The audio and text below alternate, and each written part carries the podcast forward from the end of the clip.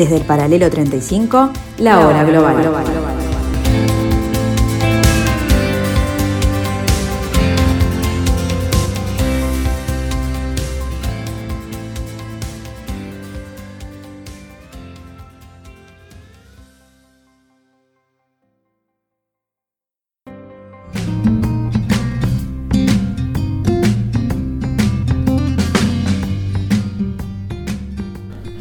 Hola, ¿qué tal? Buenas tardes amigos, bienvenidos a este día 15 del mes de junio del año 2021. En esta pequeña parcela, como decimos siempre, de la tarde de Radio Mundo, en este ratito que va de 15 a 16, como cada martes y cada jueves, en el 1170M de vuestro dial, para tratar de analizar las noticias internacionales, los eventos globales, este nuevo giro del planeta.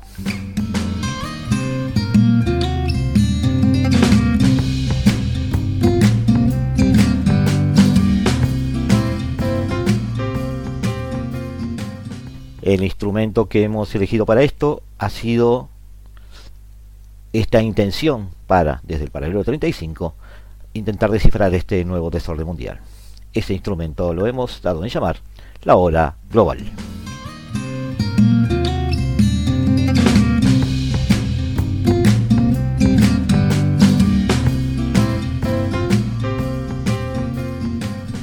Hoy requiere nuestra atención España, la España de Pedro Sánchez, la España de los Reyes, Borbones, la España de Pablo Iglesias, de Casado, de Abascal, la España de hoy en día. La España que recibe 10.000 inmigrantes en un día en Ceuta, pero también planea indultar a quienes se rebelaron contra la Constitución en Cataluña. La España que parece no poder decidir su destino de forma tranquila y lúcida. La España que se divide a sí misma, no en una sino en muchas grietas. La España que no termina de ser un país funcional en la Unión Europea. Para charlar sobre España, nos hemos comunicado con Juan José Susino Lauroa, natural de Granada, 30 años, estudios universitarios en Derechos y en Administración de Empresas en Granada y en Roma. Eh, está viviendo en Japón desde el año 2017, ampliando su formación. Y de alguna manera es un referente español para una realidad española que estamos buscando para poder tener una charla, una charla a nivel de una tertulia, una charla al nivel de aplicar el sentido común entre dos personas lúcidas y tratar de llegar a conclusiones sobre una realidad española que nos golpea a la distancia, pero que también nos invita a la reflexión. A partir de ahora y durante todo este programa de día martes, nos dedicaremos a charlar sobre España.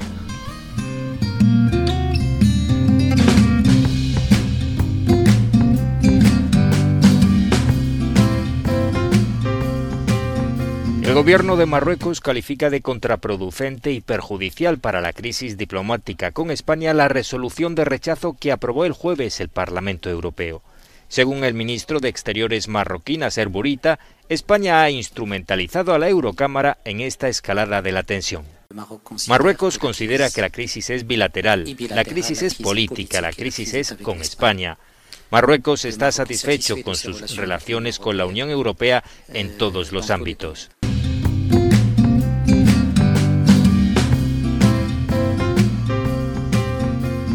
Te doy la bienvenida a la hora global en la tarde de Radio Mundo el programa que intenta desde el paralelo 35 interpretar este nuevo desorden mundial. Con nosotros, Juan. José. Bueno, Juanjo. ¿Querés que te digamos Juanjo, o te decimos Juanjo? Me parece, me parece perfecto. Está bien. Eh, Juanjo, la presencia de Pedro Sánchez en la presidencia española mm. eh, tiene muchas explicaciones, pero en ninguna de ellas podemos obviar eh, su historia política, su peripecia política, eh, donde prácticamente fue expulsado del partido, el PSOE, el Partido Socialista Obrero Español, eh, para después reinventarse al decir de, su esposa subirse su auto y volver a recorrer España, eh, ciudad por ciudad, no, fue, no sé si fue tan así, pero volver a lo grande, porque en definitiva volvió a ganar una interna muy disputada en su momento, desplazando a toda la vieja guardia del PSOE, este, mediante una ingeniería política difícil e inestable y finalmente hacerse con el poder. Eh, ella llegada al poder está sostenida por acuerdos muy debatibles, muy debatidos también, con este, la extrema izquierda y básicamente eh, comunidad, eh, colectivos eh, separatistas de comunidades autónomas, mayoritariamente. ¿Puede decirse así o presentarse así a Pedro Sánchez o estoy simplificando demasiado las cosas? Bueno, Pedro Sánchez es una persona que desde el primer momento siempre, siempre ha utilizado el, marketing de la imagen, mm, sobre todo la imagen física, la imagen de los gestos, la imagen del aporte que tiene. Una persona que, que no hay que negar tampoco el, atractivo físico a nivel de marketing que tiene, ¿no? Entonces estamos hablando en un contexto en el que los partidos políticos buscaban imágenes jóvenes, es decir, referentes jóvenes para dirigirlo.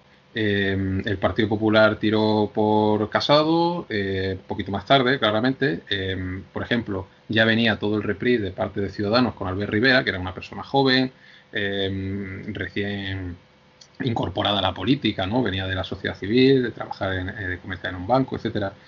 Y, era la moda, por decirlo de alguna manera. Eh, UPyD también fue un partido que intentó renovar sus bases y, al final lo acabó renovando la cúpula entera y hasta que desapareció del plano político.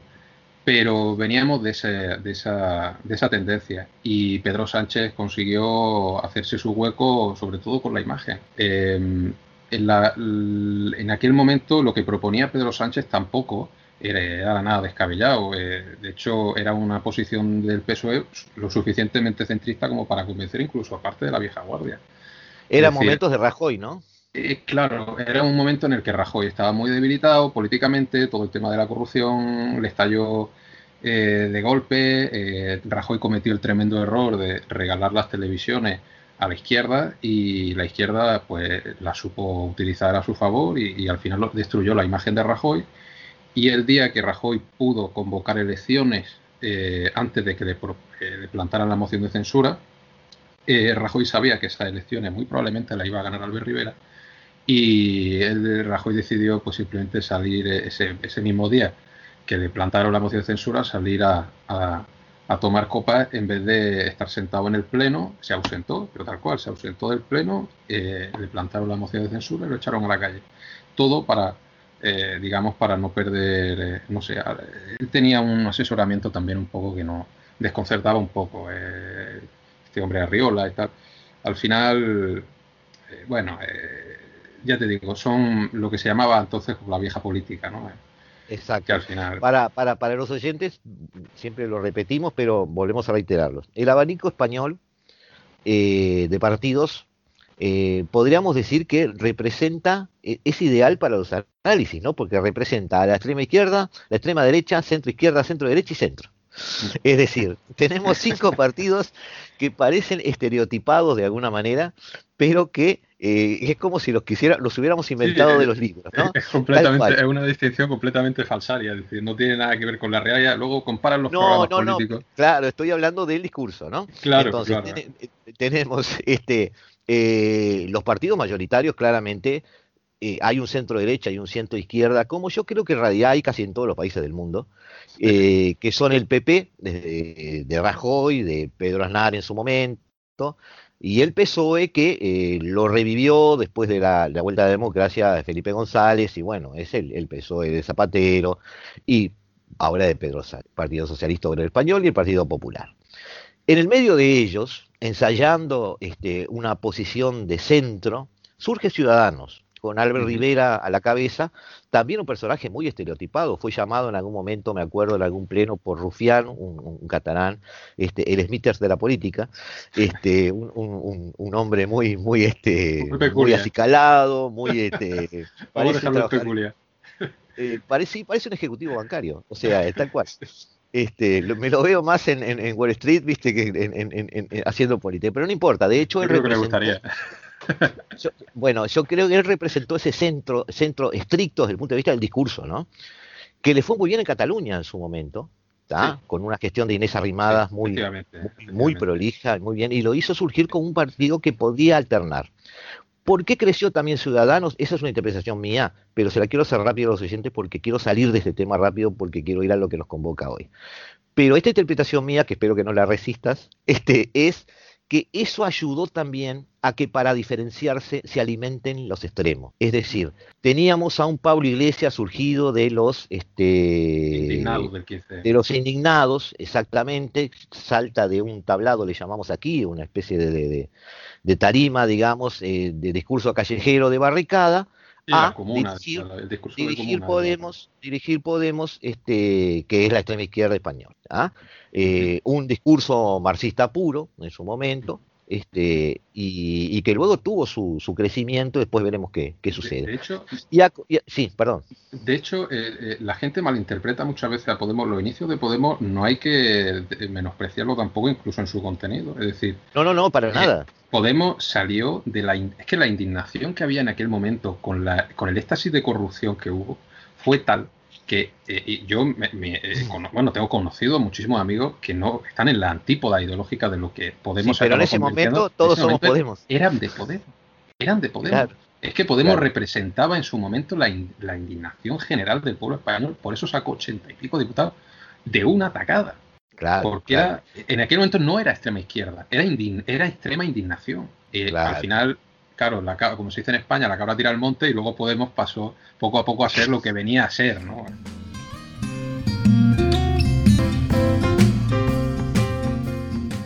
En unos minutos estamos con ustedes nuevamente aquí en la tarde de Radio Mundo en el 1170 AM.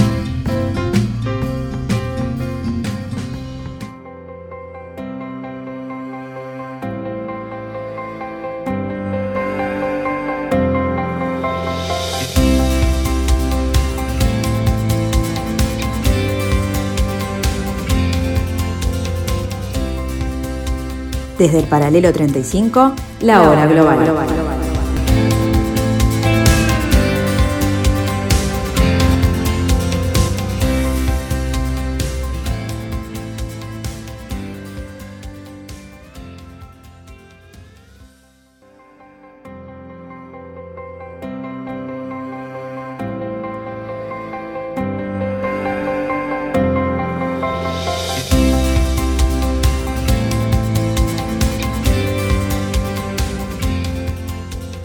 Los datos disponibles confirman que Marruecos fue el mayor beneficiario de la salida de Gran Bretaña de la Unión Europea, o lo que se conoce como Brexit, ya que Londres se apresuró a firmar un conjunto de acuerdos con Rabat, especialmente en los campos de la energía y la agricultura, donde el 25% de los tomates y el 75% de los frutos rojos se convirtieron en que los británicos consumen proviene de Marruecos, destacando que el acuerdo agrícola que une a las dos partes no excluye a las provincias del sur del reino. Por otro lado, las dos partes continúan sus esfuerzos para intensificar el enlace marítimo entre los puertos de Gibraltar y Tánger, lo que permitirá la reactivación del turismo en los dos países, además de poner en marcha estudios serios para la construcción de un túnel marítimo. Unir el rock británico y el norte de Marruecos, lo que sacará al primero de su aislamiento y lo hará menos vinculado a su vecina España. Estos movimientos acelerados aumentaron los temores de las autoridades españolas, que esperaban en cualquier momento anunciar el reconocimiento de Gran Bretaña de la soberanía de Marruecos sobre su Sahara, lo que mejoraría enormemente la posición de Marruecos como una gran potencia regional en la región y socavaría así todos los esfuerzos de Madrid dirigidos a debilitando el reino de diversas formas. La hora global.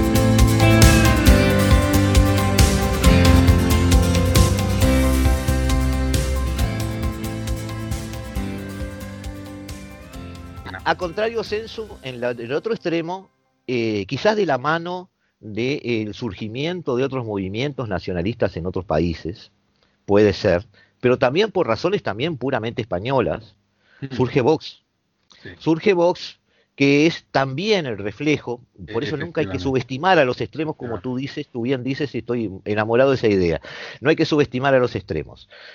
También surge Podemos, como surgió, como en su momento tuvo su auge Marie Le Pen en Francia, porque reflejaba un interior complicado en, una, en, una, en un país europeo que había privilegiado las metrópolis y había dejado abandonada la producción agrícola, había dejado abandonada la gente de las aldeas, había dejado abandonada un poco eh, esa España profunda, eh, que sentía que esta globalización y esta Unión Europea maldita estaba sacándole los empleos. ¿Da? Un discurso que lo vimos en varios lados, pero no por ser discurso, deja de tener algo de realidad. Mm. Y allí tenemos a Abascal. Claro, eh, Vox surge básicamente como el proyecto de Podemos fracasó, como mm, instrumentalización de la indignación general del pueblo, de la nación española, eh, contra el Estado, que estaba mm, abrasando a impuestos a la gente, eh, promoviendo políticas de empleo que la verdad eran lamentables. Luego lo fueron un poco mm, calmando cuando se fueron viendo los resultados de la reforma laboral del propio Partido Popular. pero claro, al principio era una tasa de paro disparada, muchísima corrupción, se veía todos los días en la televisión cómo eh, este político sacaba esto, este político se, sacaba el otro calentito y al final pues, la gente se hartó. Vox es esa respuesta, eh, digamos, más conservadora en el plano ideológico, si se puede decir de esa manera, al fracaso de Podemos. Es decir, eh, Podemos ha acabado siendo marginado por una cuestión de, mm, digamos, marginalidad política. Eh, Podemos ha acabado eso, eh, enseñando las cartas y, bueno, y la gente pues no, no traga ya con el discurso de la... O sea, yo soy, estoy indignado contra el sistema, soy en cierta medida antisistema porque el sistema me ha tratado mal. Eh, abracé Podemos, Podemos no se comportó como yo quise, sigo siendo antisistema dentro de casa, sigo indignado con el sistema dentro de mi casa, eh, abrazo a Vox. Claro, ¿por qué? Porque Podemos le daba demasiada importancia a la ideología cuando la ideología eh, no da de comer. Y esta gente no quiere ideología, quiere comer, quiere que le dejen en paz, quiere que no le frían impuestos. Al final vino Vox prometiendo impuestos más bajos, prometiendo incluso, em, bueno, una, una visión más, un diagnóstico de la indignación que, había que hay en este momento en España, eh, mucho más actualizada. Y, y claro, Vox es cierto que intenta ser mucho más transversal. Eh, que Podemos. Podemos, em, al final, cometió el error eso de entrar en el debate ideológico eh, de lleno. Y, eh, Termina la política de la burbuja. Sí, claro, significarse ideológicamente de una manera muy extrema y eso provocó el rechazo de muchísima gente. yo conozco, pero infinidad de casos de gente que, fruto de esa indignación que empezó votando a Podemos, ha acabado, sin, pero sin término medio, votando a Vox. Es decir, estamos hablando de que Vox se lleva de Podemos entre un 15 y un 20% de los votos. Es decir, son gente que no le importa la ideología. Lo único que quieren es comer y que les dejen en paz. Claro, Vox es un partido que se ubica en la extrema derecha porque mm, para el discurso, digamos, en pos del discurso político del sistema o prosistema, por decirlo de alguna manera, es conveniente identificar una extrema izquierda, un centro izquierda, un centro derecha y una extrema derecha. Cuando realmente está todo tan difuso a nivel ideológico. Claro, es, como yo te dije al principio, es, es, es recontratentador analizar eso porque están todos como clasificados en, casilleros. Claro, si hiciéramos, un análisis, si hiciéramos un análisis realista de eh, la significación política de cada partido, habría que abrir una, no sé, un cuadro y poner a la izquierda, eh, es decir, en lo que entenderíamos por socialdemocracia, al Partido Popular y al Partido Socialista muy de refilón, porque el Partido Socialista se está alejando de cualquier tipo de ideología que no sea eh, la de mantenerse en el poder. Imagino que ahora lo entraremos más en profundidad cuando lleguemos al tema de los apoyos políticos y lo entenderemos todos mejor. Pero, porque si a priori, claro, el Partido Socialista se identifica con la izquierda, es que estás viendo a gente del Partido Socialista que está renegando del Partido Socialista como partido de izquierda. Eh, lo están viendo como, claro, como un partido ah, sin ideología realmente. El Partido Popular ahora mismo tampoco tiene una ideología. Es decir, se están, estamos entrando en una especie de periodo eh, en el que se están redibujando todo, todo, lo, todo lo que son el espectro de ideologías políticas eh, ajustadas a la realidad de hoy. Esa es una discusión donde, que la vamos a hacer más adelante y te voy a, y te voy a invitar para eso, eh, mm. que lo vamos a hacer con más gente, porque también es una discusión a nivel global. Es decir, siguen siendo tan útiles las ideologías hoy cuando se ha estandarizado cuando se han estandarizado los, los, estados a través de la globalización, también ha sucedido algo paralelo, se han estandarizado los problemas. Entonces, de alguna manera, los problemas empiezan a aparecerse y las soluciones empiezan a aparecerse en todo el planeta. Entonces, las ideologías pueden empezar a darte matices, pero no sistemas diferentes. Entonces, eso eh, es algo que lo vamos a ver en estos años porque es muy patente y la gente ya lo está analizando con otro nivel de exigencia y lo estamos viendo en los partidos políticos de todos los países. Sí, ahora mismo eh, hay claramente, es decir, lo que antes se entendía como izquierda, derecha, extrema izquierda, extrema derecha, está completamente dibujado. Hay dos bloques políticos ahora mismo claramente diferenciados, que son los globalistas y lo que se, no sé, podría llamarlo los patriotas o nacionalistas, o depende, ¿no? De su matiz en patriota y nacionalismo no lo vivo, pero bueno, para que la gente lo entienda. Eh, por ejemplo, Donald Trump. Donald Trump era todo lo contrario al globalismo. Eh, Vox. Vox es todo lo contrario al globalismo. Mientras que, por ejemplo, el Partido Popular, el PSOE, eh, incluso Podemos, que están dentro de todo lo que se conoce, ¿no? Como esta ideología de, lo que se llama, ¿no? Comúnmente la ideología de género, que algunos dicen que se llama así, otros no. Bueno, aquí. Es un, digamos, es una realidad ideológica que está naciendo o que ya ha nacido y que se está gestando ahora y está creciendo, y que probablemente en torno al año 2030 eh, ya no se hable de izquierda y derecha. Es decir, la gente intentará usar ese discurso simplista para poco significarse políticamente, porque al final la gente tiende a querer pertenecer a grupos eh, para, para, hacerse valer dentro de un grupo también, ¿no? Pero es que es un error. Los tiempos están cambiando, llevan cambiando ya desde hace aproximadamente 15 años. China, por ejemplo, eh, China eh, lleva dibujando un panorama social a nivel internacional que, que lee muy bien los tiempos. Entonces, ¿por qué China está aumentando su cuota de poder? Porque es que China está entendiendo, está huyendo de ese discurso de izquierda y derecha. Tal. China, que es un país cuyo Estado es comunista, su modelo administrativo económico es capitalista. China, eh, por eso está, le está yendo tan bien ahora, porque le dan igual esos debates políticos. China te traigo la máxima de Deng Xiaoping, ¿no? Eh, no me interesa si el gato es pardo o no, sino que caza ratones. Exactamente. Al final nos vamos a tener que parecer un poquito más a China de lo que nos gustaría.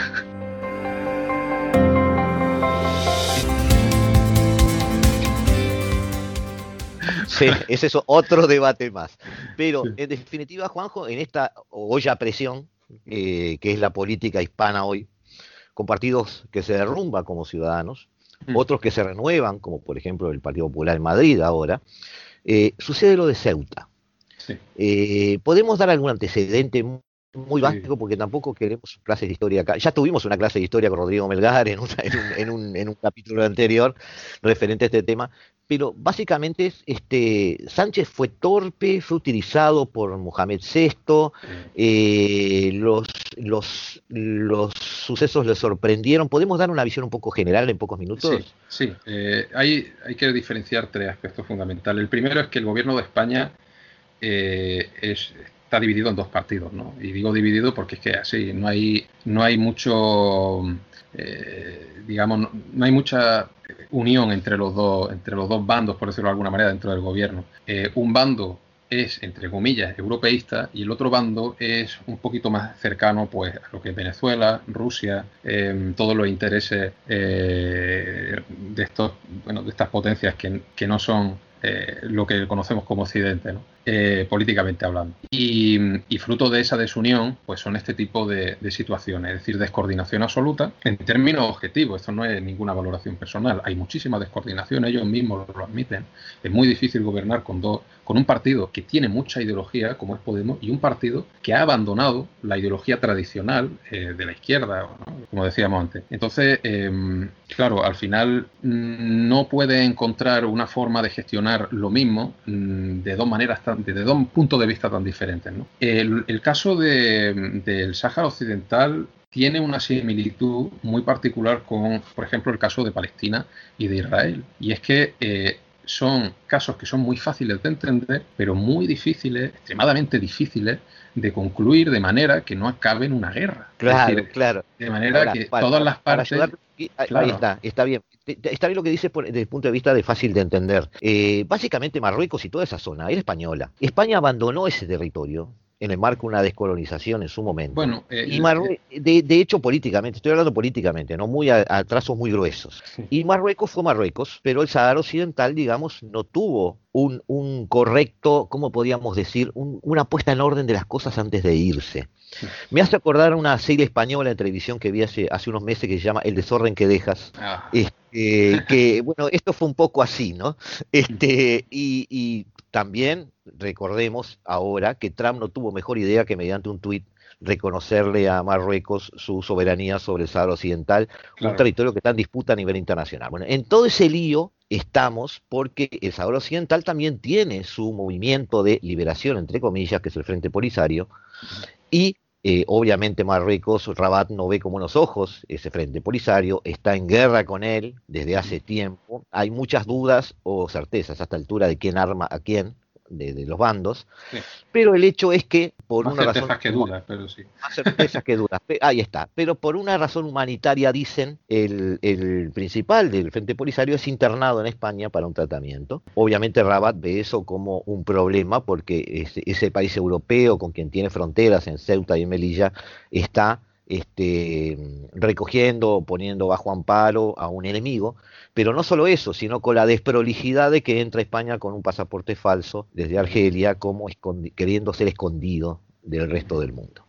Todo eso hace explotar, supongo yo, a Mohamed VI, le hace decirle al guardia de la frontera, abrir la reja y allí cruzaron a nado o caminando más de 10.000 personas. Ahora, lo resumí para que no, no, no, no tuvieras la, la, la, incomodidad de hacer todo un relato largo, digamos. Como tú dices, es fácil de explicar, pasó eso, pero ¿eso cómo se resuelve? ¿O eso cómo se, enfrenta? Para, para, resolver un problema hay que conocer a fondo el, el origen.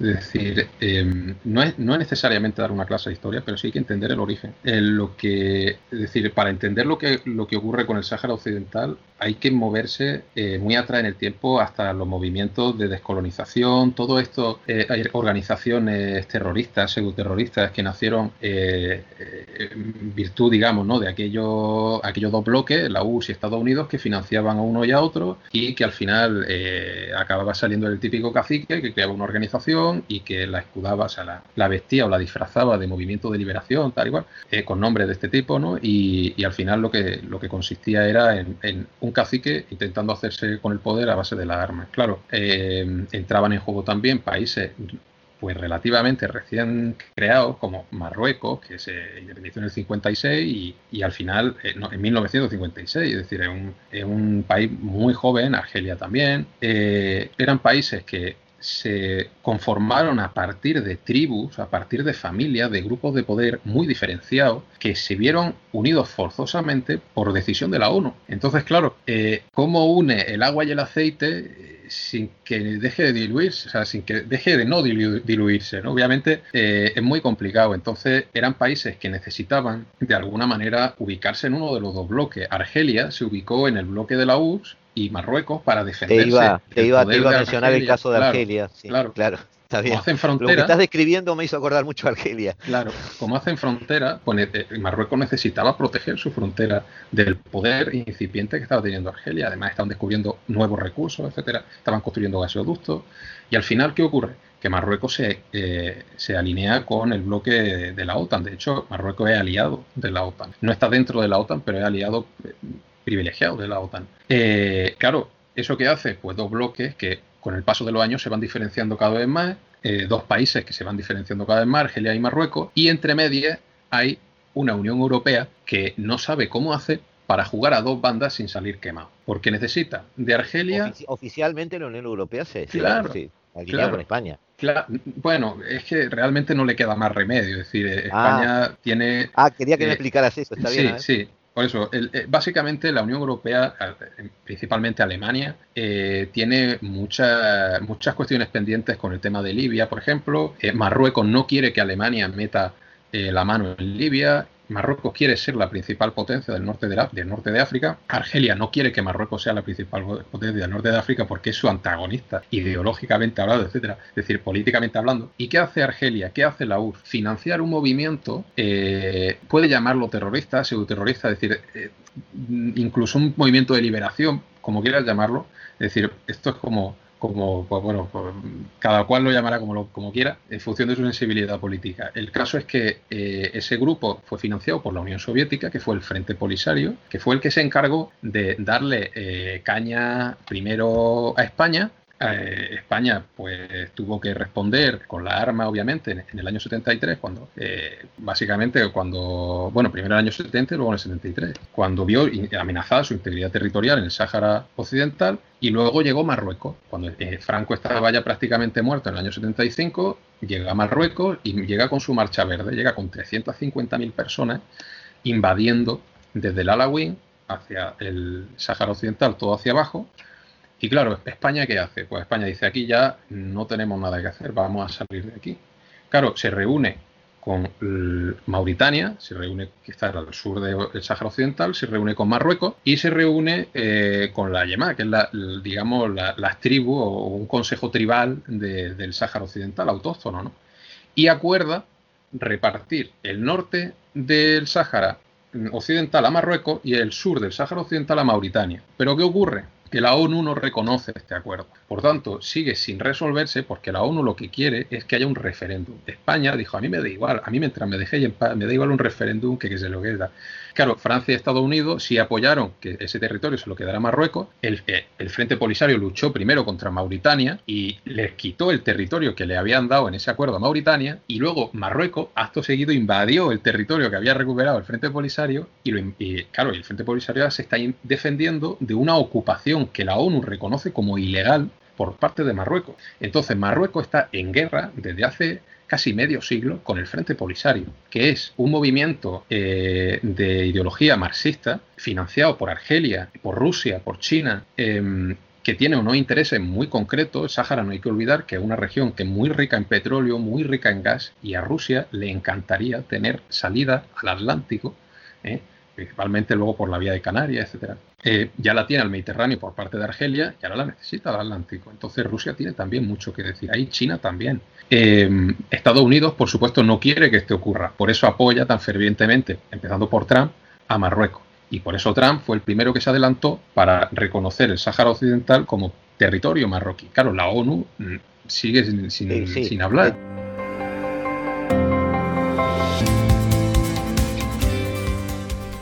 Nos volvemos a encontrar en unos instantes, amigos, aquí en la hora global. Desde el paralelo 35, la, hora, global.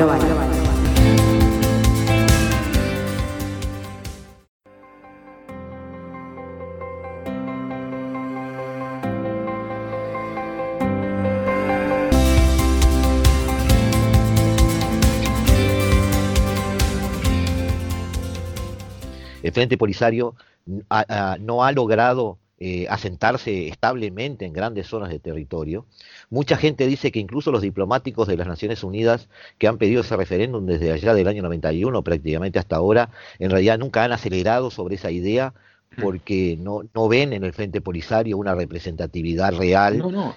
Claro, la cuestión es que Marruecos necesita esos recursos del Sahara para hacer frente un poco a la, a la digamos, a la demanda de clientes que está teniendo Argelia. Eh, a Marruecos le vendría fenomenal poder vender el, petróleo y el gas eh, saharaui. Claro, ¿qué ocurre? Que España eh, lo que le conviene es que Marruecos conserve la cuota de poder que tiene ahora y no la extienda. Porque Marruecos es un vecino muy incómodo. Marruecos es un país nuevo que está intentando expandir sus fronteras todo lo posible y, está con estas reclamaciones rocambolescas de, de, recuperar Ceuta y Melilla, que nunca han sido de Marruecos, porque en aquella época Marruecos es que ni existía, eran tribus beduinas, o sea, allí tampoco había nada que se pareciera a Marruecos. La hora global. ¿Por qué de repente Marruecos saca una obra de inmigrantes? Porque, eh, es decir, España, si pelea contra Argelia, la masa de inmigrantes le van a llegar por el canal marítimo que hay desde Argelia o desde incluso desde Túnez hasta Almería y hasta Murcia. Pero si pelea con Marruecos, le van a llegar por Ceuta y por Melilla. Entonces, España está en una situación extremadamente delicada. Y no solo España, es que la mitad de esos inmigrantes ilegales van a Francia. Para los españoles, ¿el problema es Ceuta o en realidad es la política exterior o en realidad es la política sobre inmigración? Porque recordemos además que el tema de inmigración es una fuente de división en toda Europa Central y Oriental, por ejemplo. el, problema realmente de la inmigración en, en Europa es que está subiendo de manera galopante, no hay quien la pare. Entonces, eh, nadie, eh, la gente está un poco desconcertada, no se sabe con certeza cómo resolver el tema de la inmigración sin, eh, digamos, sin incurrir en, sanciones, incluso por parte, ya no de la Unión Europea, sino por parte de la ONU ahora mismo los países occidentales adolecen de esta, de esta fiebre, ¿no? De intentar quedar bien, de lo políticamente correcto, de dar buena imagen internacional a nivel de derechos humanos, etcétera. Cuando todos sabemos que todos tienen sus luces y sus sombras, es decir, a nosotros no nos impresiona que Estados Unidos expulse a un millón de, inmigrantes ilegales, tal, porque, es decir, son, bueno, lo puedes criticar en ese momento, pero luego se diluye. Entonces, e, ese mal, esos complejos que arrastra Europa, sobre todo, que tiene una tarea pendiente en ese sentido, eh, primero tiene que resolver esos complejos para poder atajar el problema de la inmigración. Es decir, uno no puede operar, un médico o un cirujano no puede operar si le da miedo la sangre. Eh, si te da miedo llevar eh, o tomar una o tomar la iniciativa y, concluir este tema de una manera solvente, de una manera definitiva, pues tendrás que tendrás que no tenerle miedo a, lo que va a llevar a cabo. Probablemente el problema de la inmigración en Europa termine muchísimos conflictos civiles, en fin, eh, auge de, partidos que si, la gente piensa que Vox es nacionalista, a mí me gustaría que, la gente estudiara un poco lo que es España 2000 o lo que era la Falange Española. Esos son partidos extremadamente nacionalistas que, ahora mismo en España no tienen auge, pero por ejemplo en Francia sí, con Le Pen. Y más, y cada vez más tienen este auge, ¿no? Entonces, se está frivolizando el, el, mensaje todo este eh, alarmista ¿no? de la extrema derecha, de los racistas, de los Es decir, vamos a, vamos a, vamos a ser serios. En, en, Europa no hay recursos para atender a un continente entero. Pues, o sea, en Europa no hay recursos suficientes para, para, atender a todos los europeos. ¿Cómo va a haber recursos para atender a toda África y a, toda, a todo Oriente Medio? Vamos a ser sensatos. Lo que no hay que tenerle miedo a reconocer el problema y a diagnosticarlo. ¿eh?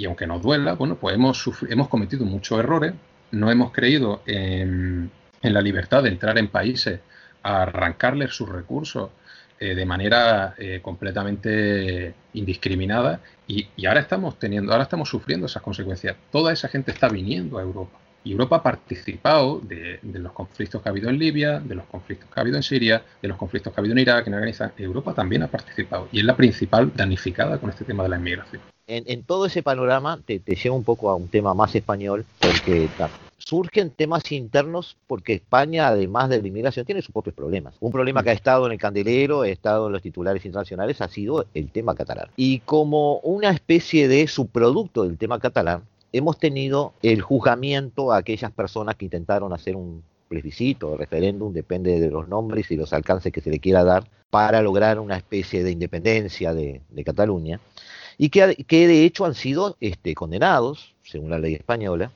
y de los cuales está hablando Pedro Sánchez como eh, objetos de lo que podría ser eh, un sistema de indultos. Buscando lo que Sánchez llama una especie de reconciliación o el tiempo de la paz o el tiempo del perdón, o, usó alguna de, la concordia, de la concordia. De la concordia, no recordaba exactamente la palabra. Sánchez había llegado al poder por una red de acuerdos que incluían colectivos separatistas de comunidades autónomas, entre ellos los catalanes. Entonces, ¿Sánchez está pagando favores? No hay que tener miedo mm, a decir aquí la verdad, es decir, eh, hay, hay un requisito fundamental para la hora de otorgar indulto, eh, que es básicamente el arrepentimiento. Es decir, hay otro, y uno, uno de los más importantes es el arrepentimiento. Vamos a entrar en el primero y en el más importante, que es ese. Y los propios presos, eh, estos catalanes, los golpistas que están ahora en la cárcel, no han pedido perdón. De hecho, han dicho que van a volver a reincidir en cuanto tengan la oportunidad. Eso quiebra mm, directamente con el requisito del arrepentimiento. Legalmente, eh, cualquier indulto que se le conceda a, una persona eh, que ha sido condenada en virtud de sentencia firme y en el que no haya mediado arrepentimiento por los actos por los que ha sido condenado, esa persona, eh, o ese indulto, mejor dicho, va a ser tumbado en el minuto uno después de ser recurrido en el propio Tribunal Supremo. Es decir, lo que va a ocurrir es que Pedro Sánchez, eh, probablemente en agosto, cuando la gente esté de vacaciones, va a mover el tema de manera lo lo va a mover rápido. Ahora está preparando el caldo de cultivo en función de la sensibilidad política, pues bueno, objetivamente está preparando un caldo de cultivo para que, eh, digamos, cuaje bien el tema y, se pueda sacar adelante en agosto.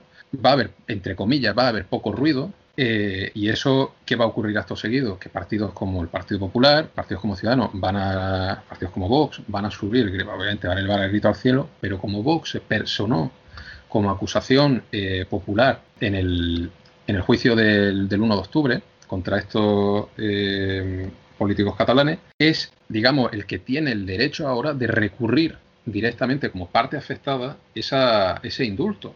El Tribunal Supremo, si no quiere incurrir en un acto de prevaricación manifiesta, tiene que anular ese indulto. Entonces, esa gente va a volver a la calle. Pedro Sánchez dirá, bueno, yo he cumplido, yo os prometí el indulto, yo he dado el indulto, yo no puedo pararle los pies al Tribunal Supremo. Entonces, no puedo eh, si el Tribunal Supremo anula el indulto, yo he cumplido mi parte del trato, ahora vosotros cumplir la vuestra, que es seguir dándome apoyo.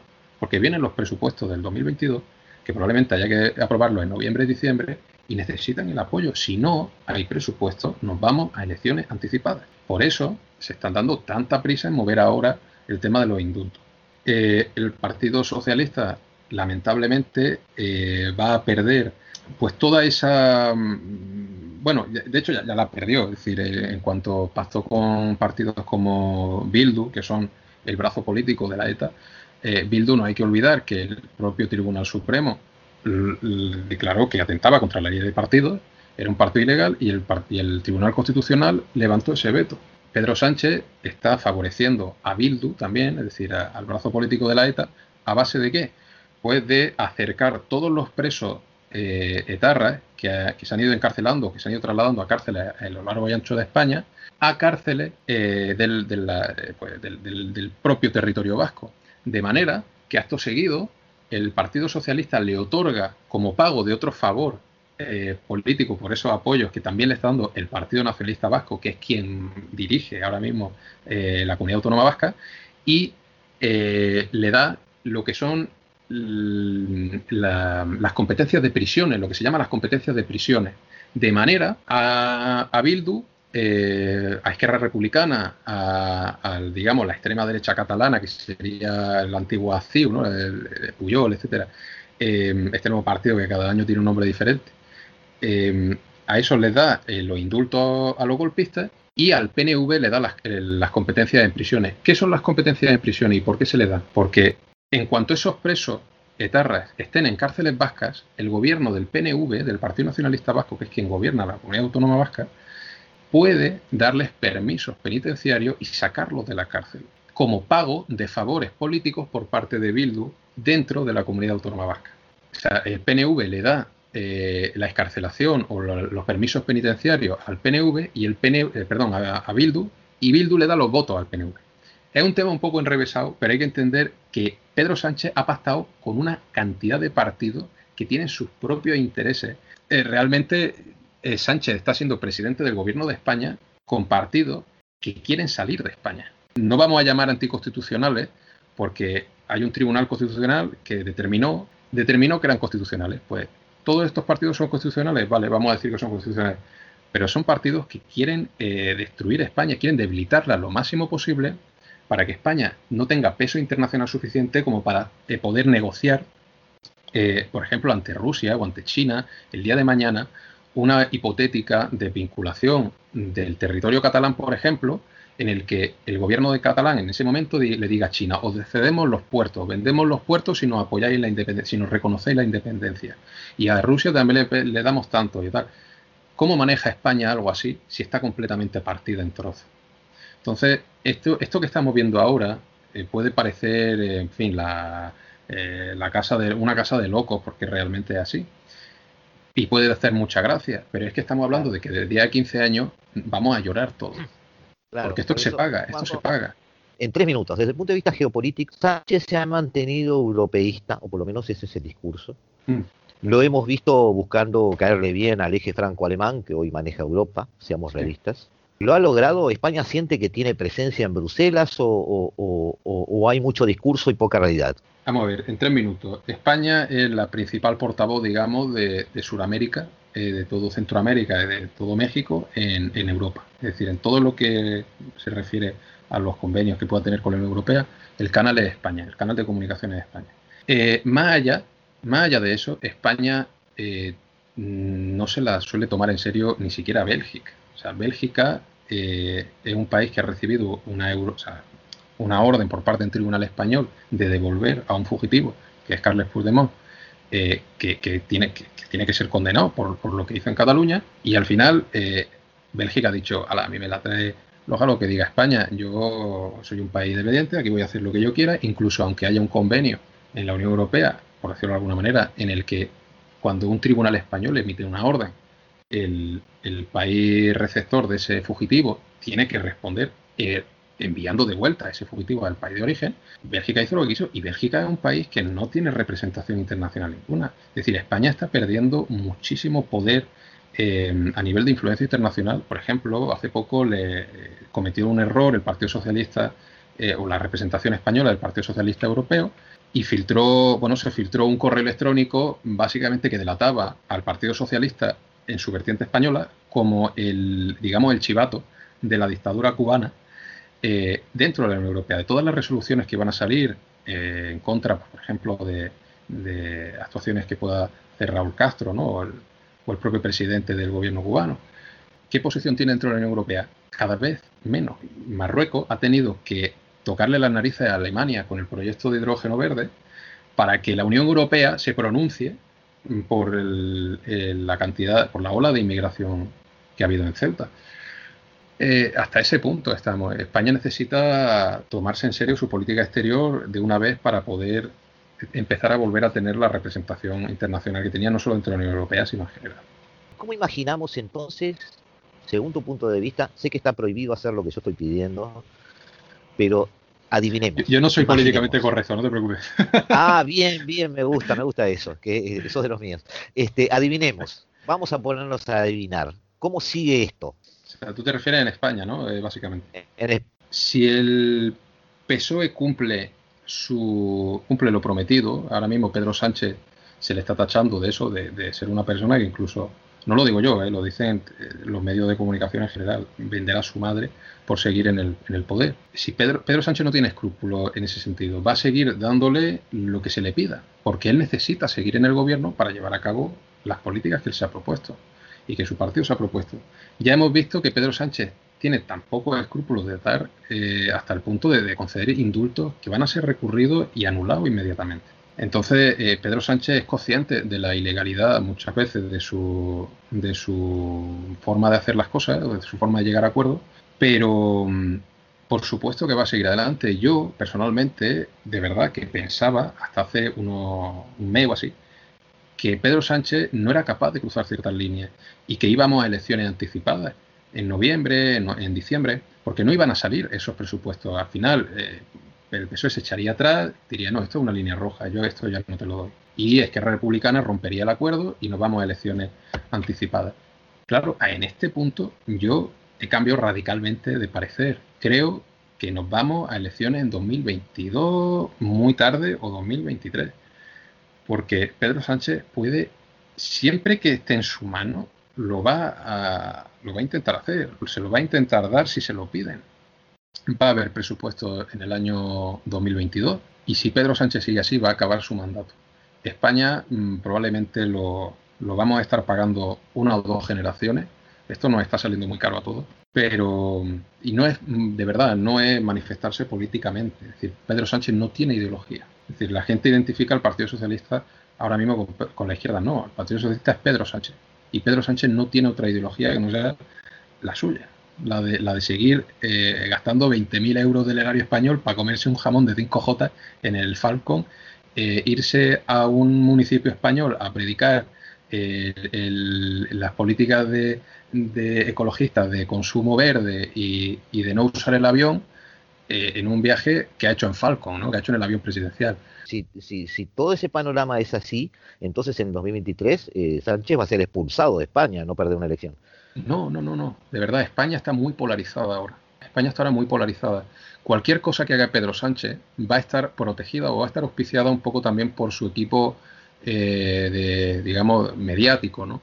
Y, se va a encargar de que haya una... Eh, estamos en el punto, por ejemplo, hasta el punto de que hasta hace, eh, bueno, con Rajoy, hasta hace unos años, hasta el 2017, subió la luz un 4%. La factura de la luz subió un 4% y la, bueno, y pusieron a Rajoy verde. Hace poco ha subido la factura de la luz un 44% y el 60% de, ese, de esa factura son impuestos que podría reducir el gobierno cuando quisiera. La Unión Europea ya le ha dicho que puede reducirlo. Bueno, ¿qué ocurre? Que no ha pasado nada. Toda esa, eh, todo ese equipo mediático que antes ladraba contra Rajoy por subir un 4% la luz, está callado porque ha subido un 44% y no pueden decir nada. ¿Por qué? Porque Pedro Sánchez se encarga de darle hace poco también le dio 100 millones de, euros, que son algo así como 120 millones de dólares, a, los canales de televisión más importantes. A Pedro Sánchez no lo va a echar más que el fin de su mandato. Y en 2022, como probablemente sea un año de una ligera recuperación por el tema del COVID, eh, lo van a usar pues para decir, oye, mira, eh, estamos recuperándonos, fíjate que ya ha pasado todo lo malo y la gente poco a poco va a seguir cometiendo el error de olvidar rápido todo. Y al final nos vamos a elecciones en 2023. Pero todo ese proceso lo vamos a seguir contigo si es posible. Lo Yo estoy analizando. Juan José Susino Lauroba, el natural de Granada, eso siempre, hay que decirlo. El natural de Granada tiene que aparecer. Eh, muchísimas gracias por tu presencia en el programa. Te agradecemos mucho este, este, análisis, esta radiografía de España y estamos en contacto. Encantado que me invite.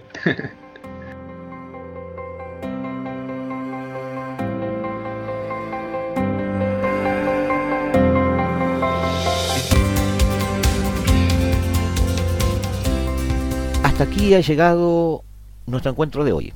Hasta aquí ha llegado esta excusa para tratar de, escucharnos, de analizar, de preguntarnos y respondernos cosas sobre estos nuevos giros de este planeta Tierra. En esto que hemos dado en llamar la ola global. Desde el paralelo 35, la, ola global.